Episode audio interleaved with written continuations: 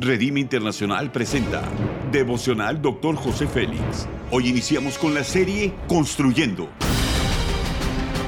Una serie de enseñanzas y de instrucción profética del Dr. José Félix Coronel en voz del pastor Norberto Cruz. Iniciemos.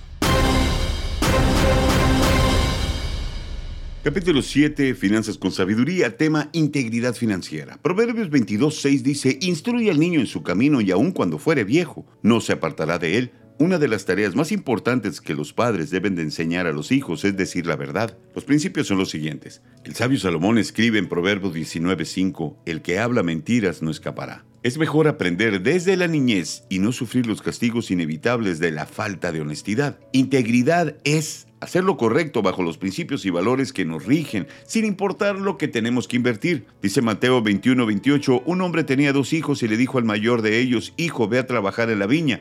Él le respondió, no quiero ir, pero después cambió de idea y se fue a trabajar. El reflejo de un carácter maduro es la integridad. Esta es fundamental para disfrutar la vida con tranquilidad y heredar los altos valores a nuestros hijos. Ninguna sociedad puede desarrollarse correctamente si sus ciudadanos son deshonestos. Adoptar la honradez como un estilo de vida es un reto que trae consecuencias y cosas muy buenas. La integridad no viene incluida en el ser humano, es el resultado de la disciplina. La integridad es el pegamento que sostiene nuestra manera de vivir como un todo, espíritu, alma y cuerpo. Debemos de luchar siempre por mantenerla intacta. Dice 1 Tesalonicenses 5:23, y que el mismo Dios de paz os santifique por completo, y que todo vuestro ser, espíritu, alma y cuerpo sean preservados irreprensible.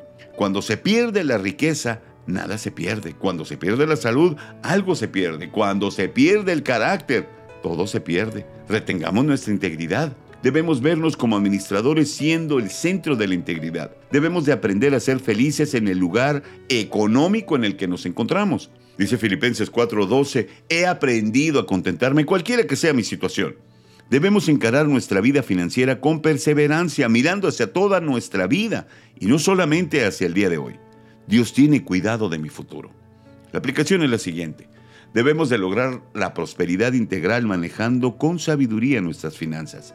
No solamente debemos desarrollar una actitud poderosa frente a la vida, sino que también debemos de trabajar en nuestro carácter, desarrollar hábitos fuertes y construir una vida poderosa.